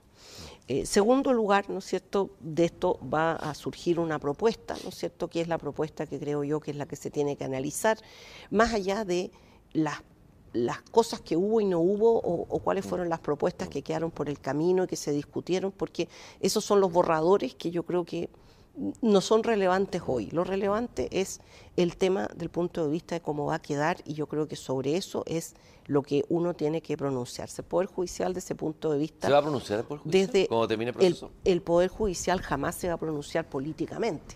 Pero va, a emitir una opinión. Va, va, a emitir una, una opinión, ¿no es cierto?, sobre lo que ha sido nuestro contacto con el proceso y nuestra visión, pero por supuesto que nosotros nunca vamos a entrar, ¿no es cierto?, a tallar en el apruebo o el rechazo, no nos corresponde, nos está prohibido por ley y sería además una inconsecuencia. Lo que sí nosotros hemos estado es, durante todo el proceso, pendientes de ir eh, mencionando aquellos temas que nos preocupan y, en definitiva, lealmente hacerlos presentes antes y no después. ¿Cuál es el tema que más le preocupa? No, hay varios que hemos ido planteando. No, pero el más importante, porque... En este momento el tema de las transitorias, ¿no es cierto?, es eh, el tema de qué pasa con los que ya están y si se les aplican las reglas nuevas o no se les aplican. De ese punto de vista nosotros estamos a la espera justamente de lo que va a pasar en la comisión de transitorias. ¿Y qué, ocurriría si, eh, digamos, se llama, no sé, jubilación o se termina? Eh, son una gran cantidad de jueces los que se tendrían que ir, son como 104 jueces en lo inmediato. Pero eso es muy, muy difícil de sustituir tan rápido. Exactamente, nosotros así lo hemos hecho presente. Nosotros hemos tenido dos exposiciones una frente a la presidenta y al vicepresidente de la convención, otra frente a la comisión de transitoria. Lo hicimos presente ese punto de vista, ahora esperamos los resultados y por eso no hemos agregado nada más, ni agregaremos nada más porque ya creemos que es un tema de la votación de la comisión. Ya hicimos presente nuestra preocupación sobre ese tema. Hay un tema que no es menor, bueno, me interesa el tema de la palabra, eh, cómo uno nombra las cosas, Ahí donde hay palabra hay mundo, dijo un poeta alguna vez. Resulta que el Poder Judicial se llama Poder Judicial. ¿Qué significa el término poder? Significa independencia y poder. Bueno, para defender una serie de cosas, la vida, la libertad, la honra, bla, bla. Y al cambiarle el nombre a, sistema judicial o sistemas de justicia, algunos eh, están planteando, estoy hablando de constitucionalistas, no, no, no cualquiera, que el, Poder Judicial no merece el trato en términos de palabra, de cómo lo nombras, de un órgano o de un servicio más. O sea, que, que este cambio de denominación no es tan inocente ni tan inocuo. A ver, yo creo que, y lo he dicho con anterioridad, que el cambio del nombre tuvo que ver con el abrir esta segunda línea que es la justicia indígena.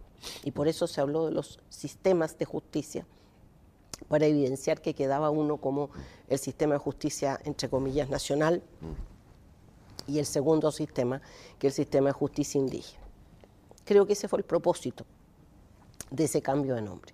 Ahora, esto resultó siendo en quitar el nombre Poder Judicial, lo que por supuesto no es, no es lo más agradable, ¿no es cierto?, porque efectivamente las, las cosas son según se las nombra. Pero creo que ese fue originalmente el propósito. Ahora, a mi juicio, se le llame o no se le llame Poder Judicial, el Poder Judicial sigue siendo Poder Judicial. ¿no? Y sigue siendo una de las tres patas indispensables, ¿no es cierto?, de la mesa de cualquier Estado y sigue siendo, cierto?, un conjunto de eh, órganos y funciones que son absolutamente fundamentales para el país. Se le llame o no se le llame Poder Judicial. ¿Y no hay ningún peligro a que en alguna de las disposiciones que están en el borrador hasta el momento ¿Ningún peligro de que, de que eso esté en, juego en, nosotros, el borrador? Nosotros, como digo, ya hemos hecho presentes nuestras opiniones, entonces no, no vamos a profundizar más en eso porque hemos hecho presente eh, todas y cada una de las normas que a nosotros nos preocupan. Ya creemos que el tema está en manos de la convención y después va a estar en manos de quienes voten. Nosotros vamos a hacer el cierre después de conocido el tema de las normas transitorias. Nosotros tenemos una comisión ha trabajado en esto y nosotros vamos a hacer el cierre después de eso y no vamos a opinar más justamente para no hacer una intervención que podría finalmente verse erradamente como una intervención política.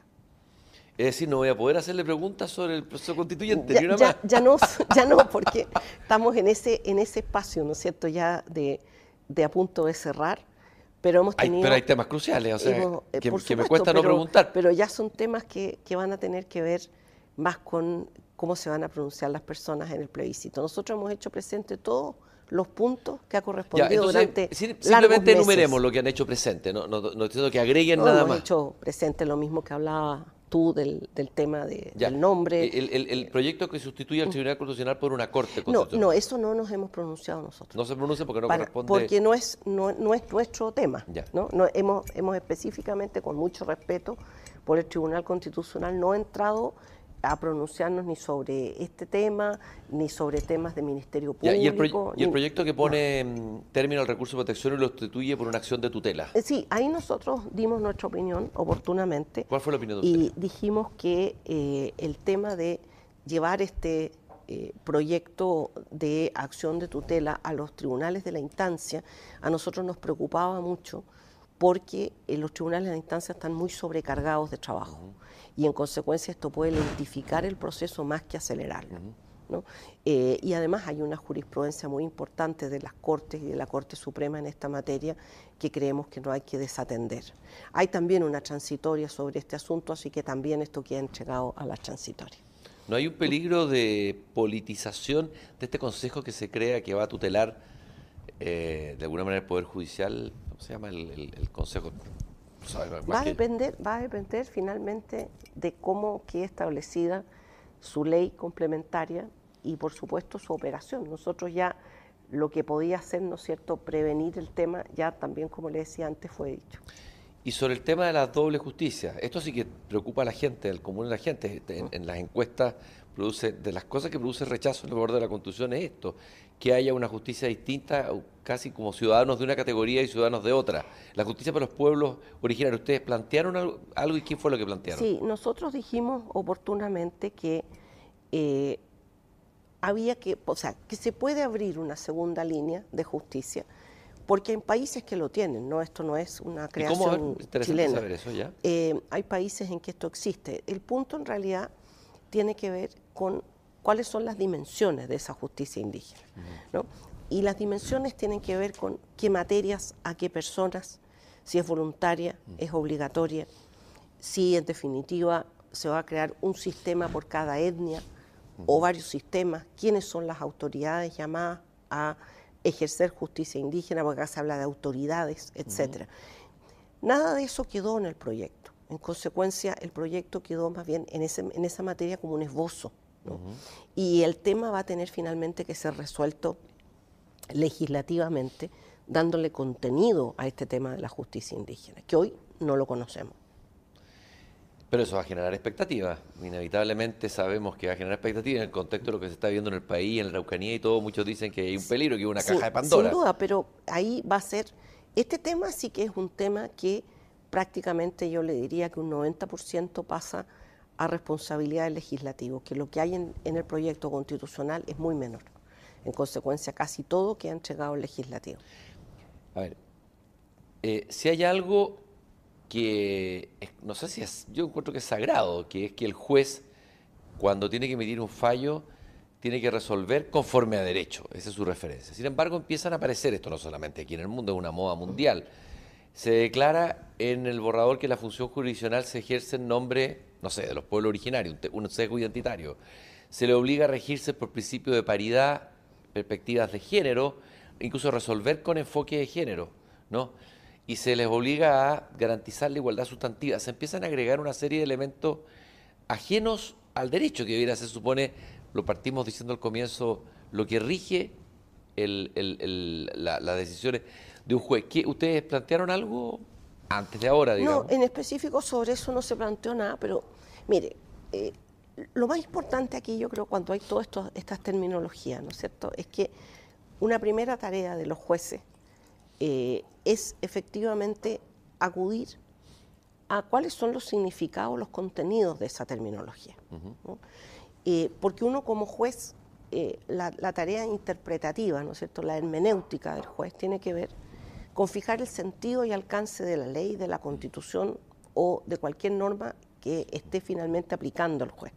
Y de ese punto de vista, y esto es importante decirlo, en nuestro sistema, el tema de la justicia constitucional está atomizado, no está solo centrado en el Tribunal Constitucional o la Corte Constitucional si se reemplazara, sino también hay un aspecto constitucional que está depositado en los tribunales ordinarios eh, por ejemplo, cuando se conocen las acciones cautelares y una serie de materias que finalmente por el contencioso llegan a la justicia ordinaria. Y en consecuencia nosotros hacemos interpretaciones sobre el medio ambiente, sobre la contaminación, sobre la escala modo humano del punto de vista de la vivienda, etc. Hay muchos conceptos que nosotros vamos aplicando que tienen que ver con conceptos constitucionales. En consecuencia, cuando la constitución o el proyecto constitucional establece estos conceptos, también va a ser tarea de los jueces, ¿no es cierto?, darles una interpretación. ¿Y qué interpretación? La interpretación que se avenga más, ¿no es cierto?, justamente a, como usted lo decía, la administración de justicia, porque eh, uno siempre, ¿no es cierto?, va a procurar que la administración de justicia sea equitativa y que no cometa ningún tipo de discriminación. Y en consecuencia, cuando uno piensa en la perspectiva de género, fundamentalmente está pensando en no discriminar o maltratar o dar un trato peyorativo a nadie en razón de su género. Pero no, no, no, abre una posibilidad de que pueda aparecer al revés, un sesgo eh, contra el hombre, por ejemplo, en, la decisión de una jueza. O sea, le puede dar, le puede dar un fundamento o algo, pero, Mire, siempre, siempre cuando uno eh, usa estos conceptos jurídicos indeterminados, García Enterría hablaba de estos conceptos jurídicos indeterminados, la moral, las buenas mm. costumbres, la mm. perspectiva de género, son todos conceptos jurídicos indeterminados. Bueno, los jueces tienen que procurar dar una interpretación que sea lo más equitativa posible. Y en consecuencia, en ese sentido, yo tengo confianza que la interpretación judicial de conceptos como estos o cuales otros sean, va a ser una interpretación que finalmente va a atender a que haya efectivamente una adecuada equidad. Porque ese es el sentido de la justicia los sentidos que pueden tener los legisladores o quienes crean las normas pueden ser X, pero finalmente cuando las leyes tienen que hacerse carne, ¿no es cierto?, que lo hacen los jueces, siempre la interpretación que se hace es en una perspectiva de una equidad adecuada. A ver, lo que yo había a lo mejor precisado mal recién, es que un cuarto, hay un cuarto cambio bien sustantivo del actual, eh, es la idea en, en, el borrador de la Constitución, que, bueno, que lleva a salir, lleva a ser texto definitivo en pocos días más, fue eh, eh, es la idea de privar a la Corte Suprema de algo que ha tenido siempre, que es la superintendencia directa, correccional y económica sobre todos los tribunales. Y ahí crea el Consejo Nacional de Justicia. Es ahí donde se, corre, eh, algunos han planteado el riesgo de una posible politización, porque es el que va a hacer la revisión integral y periódica de los tribunales. Mire, solo, solo ¿Qué han dicho ustedes sobre eso? Sobre esto, dos cosas. Una, eh, la Corte Suprema ha estado de acuerdo en que haya un Consejo de la Justicia y se separe la función jurisdiccional del gobierno judicial. El gobierno judicial es un tema que desgasta enormemente mm. y que eh, evidentemente es bueno y ha llegado el tiempo de separar las cosas. Ahora, en lo que respecta al Consejo de la Justicia, oportunamente hicimos también nuestras prevenciones y ahora estamos ya directamente eh, a la espera de cómo va a quedar esto en el proyecto. ¿Y hay una esperanza que cambie? Eh, hay una esperanza siempre de que las cosas se ajusten, ¿no es cierto?, por el camino, sobre todo en temas como el Consejo de la Justicia, como esto que hablamos antes, la justicia indígena, etcétera, porque hay normativa que dictar. Y en la normativa siempre se pueden hacer ajustes, ¿no es cierto?, que sean los más adecuados y los más convenientes. Y en eso nosotros vamos a ser igualmente leales en colaborar todo lo que se pueda, si es que es del caso, ¿no es cierto?, y somos requeridos para Entre los riesgos, por eso yo la, la posición es que eh, se designan cinco integrantes por el Congreso. Eso significa claramente que hay un riesgo de politización y pérdida de independencia judicial si, son, eh, sobre todo, bueno, habría que ver el contexto, porque las constituciones que ver en el contexto, con este nuevo sistema político donde puede haber una concentración política, este sistema de presidencialismo atenuado con, un, con una Cámara de Diputados que va a ser, no sabes qué ser el poder porque el, Senado va a hacer otra cosa. Entonces, el, el, peligro de concentración política y pérdida, yo creo que aquí veo sí que veo un peligro para la independencia del Poder Judicial? Bueno, nosotros, como le decía, ya lo hicimos presente, no vamos a seguir ya insistiendo sobre lo mismo. Ya no estamos hablando más sobre normas que son permanentes, porque ya esa parte pasó. Nosotros ahora esperamos las normas transitorias, que fundamentalmente van a tener que ver con plazos mm. para implementación y con tiempos para legislación. Bueno, pero ¿no cree usted que mirando lo que es el borrador de ahora, la realidad va a terminar haciendo imposible aplicar muchas de las cosas que están en el borrador, por lo menos en, términos del, Poder Judicial? Esa parte no, no, nos corresponde a nosotros. Nosotros vamos a estar, como le dije, pendientes de poder colaborar en la mayor medida de lo posible.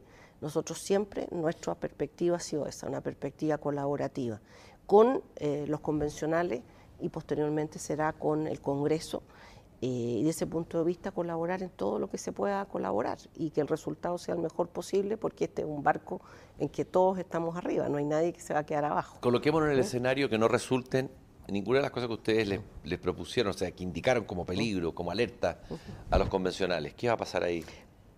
es, hacer un futurible. No, no, quiero ponerme en, en escenarios que no conocemos.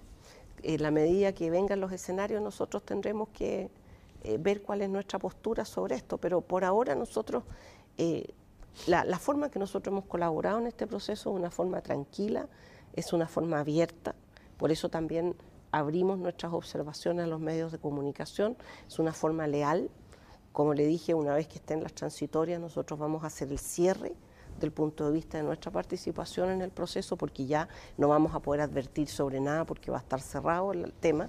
Y posteriormente, según lo que se resuelva en el plebiscito, por supuesto que nosotros vamos a seguir colaborando en aquello que se requiera. El Poder Judicial, como le decía, sigue siendo Poder Judicial. ¿Cuánta, historia tiene, cuántos años tiene el Poder Judicial chileno? Como, como, está, como está contemplado hoy, el Poder Judicial viene en, en los términos bastante similares desde la Constitución del 33 y antes de eso ya había bastante de lo que hay, o sea, estamos, estamos pensando en 200 años.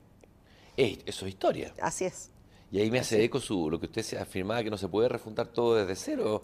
¿Cómo partir la historia desde cero? Porque aquí pareciera que quisiera refundarse harto. En pero nosotros seguimos estando, ¿no es cierto?, a disposición para procurar, ¿no es cierto?, que las cosas eh, salgan lo mejor posible. El Poder Judicial eh, está dispuesto siempre, ¿no es cierto?, a, estar eh, disponible para esto y las distintas etapas o procesos que vive el país, el Poder Judicial siempre va a estar desde ese punto de vista colaborando. Yo, le hago todas estas preguntas a lo mejor un poquito molestas e incisivas, bueno, porque uno ha visto otros procesos, por ejemplo, en América Latina, bueno, no quiero exagerar, pero en Venezuela uno ha visto cómo un Poder Judicial que va perdiendo su independencia y en un proceso constituyente también en lo que termina, digamos, ¿no? y en, Nicaragua o en otros lugares de la América Latina. A ver, experiencias que a usted le parezcan significativas en otros lugares donde el Poder Judicial ha perdido su, independencia, digamos. Bueno, yo creo que, mire, eh, el Poder Judicial es, es un, un, foco, ¿no es cierto?, de atención. Eh, los países que se desmoronan, se desmoronan por muchas causas. Mm. ¿no? ¿no? No, se desmoronan solo por una y muchas veces el origen no está en el Poder Judicial, sino que el Poder Judicial es el rebote del desmoronamiento. Y de ese punto de vista yo creo que nosotros eh, somos un, un, eje importante pero por supuesto que el tema hoy eh, mira más bien ¿cierto? al eje político. Nosotros no somos políticos, sin embargo tenemos opinión y por supuesto que cada uno va a votar en conciencia sobre esto, pero el tema de los países que finalmente han, perdido su, eh, su autonomía o su sistema interno tiene que ver con procesos importantes y el Poder Judicial, como digo, a veces es, un, es un reflejo, un efecto de eso. Nosotros esperamos, ¿no es cierto?, que eh, todo lo que es la, experiencia, ¿no es cierto?, democrática, institucional de Chile, del propio Poder Judicial, mm. en el caso nuestro sea una experiencia importante. Eh, yo creo que los actores de todo este proceso eh, son actores que lo están haciendo de buena fe. Nuestra participación en este proceso también ha sido de buena fe y de ese punto de vista lo que a mí por lo menos me cabe esperar es que los resultados sean los mejores posibles. Y el Poder Judicial va a estar en su puesto, cumpliendo con sus deberes, gane el apruebo, gane el rechazo, se legisle bien, se legisle mal, se haga esto o lo otro, el Poder Judicial va a seguir siempre, ¿no es cierto?, eh, eh, responsablemente a la cabeza de la Administración de Justicia en Chile. Aquí vamos a hacer un, viraje, lo voy a sacar de la zona incómoda en la que estábamos. Eh, usted es integrante de la influyente tercera sala constitucional, mítica tercera ¿Por qué es tan mítica esa sala constitucional? Porque tiene temas muy importantes. Ah. Ahí piense usted, por ejemplo, las las apelaciones de los recursos de protección, todos van ahí, mm. los temas ambientales, todos van ahí, los temas de contratación con el Estado, todos van ahí, eh, los temas de salud que han, han, generado tanta, tanta controversia. Es una sala que van temas muy importantes, yo soy una afortunada porque tuve la posibilidad de elegir a la sala que quería ir y eh, la sala constitucional era mi destino lógico porque me he dedicado toda mi vida al tema constitucional y me siento muy contenta de estar ahí porque es un trabajo súper interesante, me gusta mucho y tenemos una gran oportunidad de ver una serie de temas que son del primer nivel, de la mayor importancia. Bueno, ahí está el ministro Sergio Muñoz, que también hay una aura de leyenda en torno a él. Es un gran ministro, un gran ministro. Una persona que ha tenido una tremenda trayectoria, llegó muy joven, a ser ministro de la Corte Suprema, él preside la tercera sala. Y yo, cuando hablaba antes de que yo estoy muy agradecida de compañeros que me han eh, de alguna manera facilitado mi camino y que me han eh, permitido, ¿no es cierto?, entrar bien a los temas y entender bien el funcionamiento y todo, él es una persona en eso que ha sido clave, una persona que ha sido muy leal, eh, una persona absolutamente correcta y en el que he encontrado yo siempre un buen consejo y una buena llegada al punto de vista de mi participación en la sala. Hay algo que no le pregunté al comienzo, que fue quién le había influido usted en su formación. Bueno, y, entiendo que fue ayudante de José Luis Sea, ni más ni menos, un gran maestro. hábleme, ¿por qué le influyó tanto José Luis Sea? Mira, cuando yo entré a Derecho, la primera clase en la Universidad Católica fue la clase de José Luis, la primera clase. Mm. Eh, una tremenda emoción, ¿no? porque una clase extraordinaria que a mí me marcó mucho, me, impresionó mucho. Y me impresionó mucho también él como persona, porque eran tiempos, los tiempos en que yo estudié eran tiempos muy complicados, muy complicados, donde mm, dar opiniones, ¿no es cierto?, constitucionales tampoco era un asunto sencillo, no era como ahora que uno puede opinar, ¿no es cierto?, sin mayores dificultades, en tiempos difíciles. José Luis era un tipo muy eh, no solamente muy inteligente y talentoso, sino muy valiente. ¿no? Y a mí eso me marcó mucho y hicimos un trabajo eh, cuando ya estábamos en segundo año, que me puso un 7, que le gustó mucho, y me llamó a su oficina cuando terminamos segundo año y me dijo si yo quería ser su ayudante. Y para mí eso fue una cuestión extraordinaria porque yo no me había planteado eh, ser eh, académica o participar en la vida académica. Para mí era un tema que, era como así como etéreo, una posibilidad muy remota. Y yo le debo a José Luis la inspiración y la, ayuda y el apoyo tremendo que me dio para yo ser su ayudante y después fui su profesor auxiliar. Y después él me apoyó directamente en que yo iniciara mi propia carrera académica en la Universidad Católica. Y me apoyó también porque yo hice varios años clase en la Adolfo Ibáñez, también con apoyo. ¿En qué la marcó? ¿En qué? Si que hacer bien profunda, en lo profundo. El rigor, el estudio, el ser una persona consecuente absolutamente en, todo lo que dice y todo lo que hace, en siempre seguir investigando, en, consultar la jurisprudencia. En ese tiempo no era tan común. La consulta de la jurisprudencia era un tema más como etéreo, ¿no?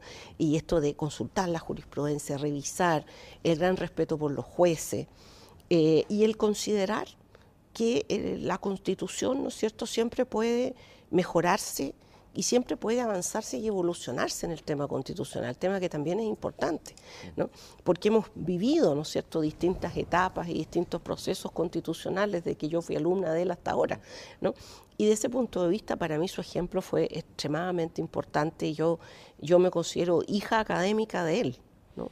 y muy orgullosa de serlo. Ahora, a propósito de lo que decía, en la tradición latinoamericana, pareciera que hay como una confianza casi sagrada en los textos constitucionales. Que, Y incluso Chile era como una, excepción, tal vez, más sobria la realidad aquí. No estoy descalificando los otros países, pero la confianza que las constituciones van a cambiar toda la realidad. Eh, eh, ¿De dónde vendrá eso? nosotros somos, nosotros somos un, país, ¿no es cierto?, bastante sobrio en ese sentido. Mm. ¿ah?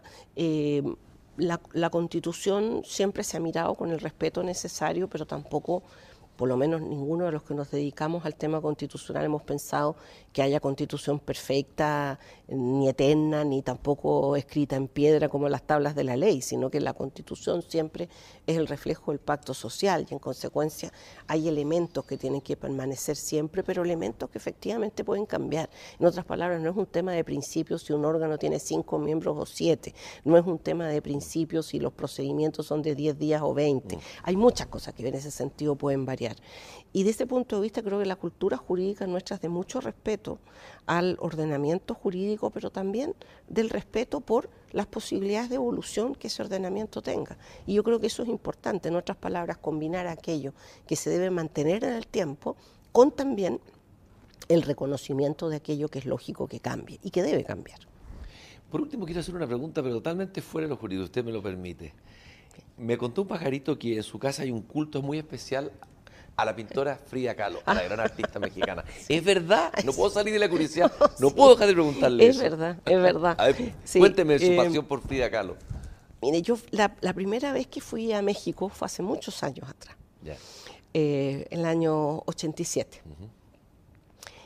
Y yo eh, estuve con un abuelo de una persona que, que me acompañó en ese viaje Y ese abuelo vivía en el barrio de La Frida. Ah, Y me dijo, tienes que ir a ver su casa en este barrio de Coyoacán. Y me contó la vida un poco de la fría que yo no conocía de nada, por ese tiempo no había ni un conocimiento en Chile sobre la fría acá. Y yo fui a la casa de la fría en, ese, en esos años. Y me impresionó profundamente, me impresionó, eh, o sea, me, me- me tocó profundamente.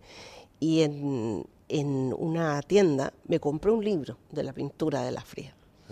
Ah, y de ahí en adelante la adopté, ¿no? Y cada vez que yo voy a Ciudad de México, siempre un día y unas horas es para ir a ver a la Frida a su casa, al punto que mi hija, que fue conmigo desde muy chica, mi hija ya ahora tiene 22 años, pero siempre que hemos ido a México me dice, bueno, ¿y cuán- qué día es el que vamos a ver a la Frida? o sea, un culto de verdad. Es un culto de verdad. Y ahí tengo varias reproducciones de las pinturas de la Frida en mi casa. Bueno, ahí hay todo Es, un mundo es un personaje para mí, muy importante. Una gran artista. Hay Sí. un mundo fascinante ahí, aquí el, eh, eh, uno descubre en el mundo de los jueces, de los abogados, las aficiones. Sí. Hay una cantidad de poetas, de uno siempre se imagina que los jueces se mueven solamente en el ámbito objetivo del derecho, sin embargo, hay muchos casos, ¿no es cierto? Eh, de- ¿no? Po- poetas, escritores. bueno, un Armanduríe, por ejemplo, etcétera, etcétera. Así es. Ángela, yo le quiero agradecer esta grata conversación, espero que haya sido grata para usted Muy grata. aquí en persona y con tiempo, un gusto haberla tenido acá. Y Muchas gracias, felicitaciones Cristian. por, eh, por la tarea que está haciendo desde el Poder Judicial. Muchas gracias, encantada de haber estado contigo. Un gran gusto y nosotros nos encontramos nuevamente el próximo domingo a esta misma hora, a las 19.30 horas, en directo, para tener una conversación con tiempo y en persona. Hasta entonces, gracias por habernos acompañado.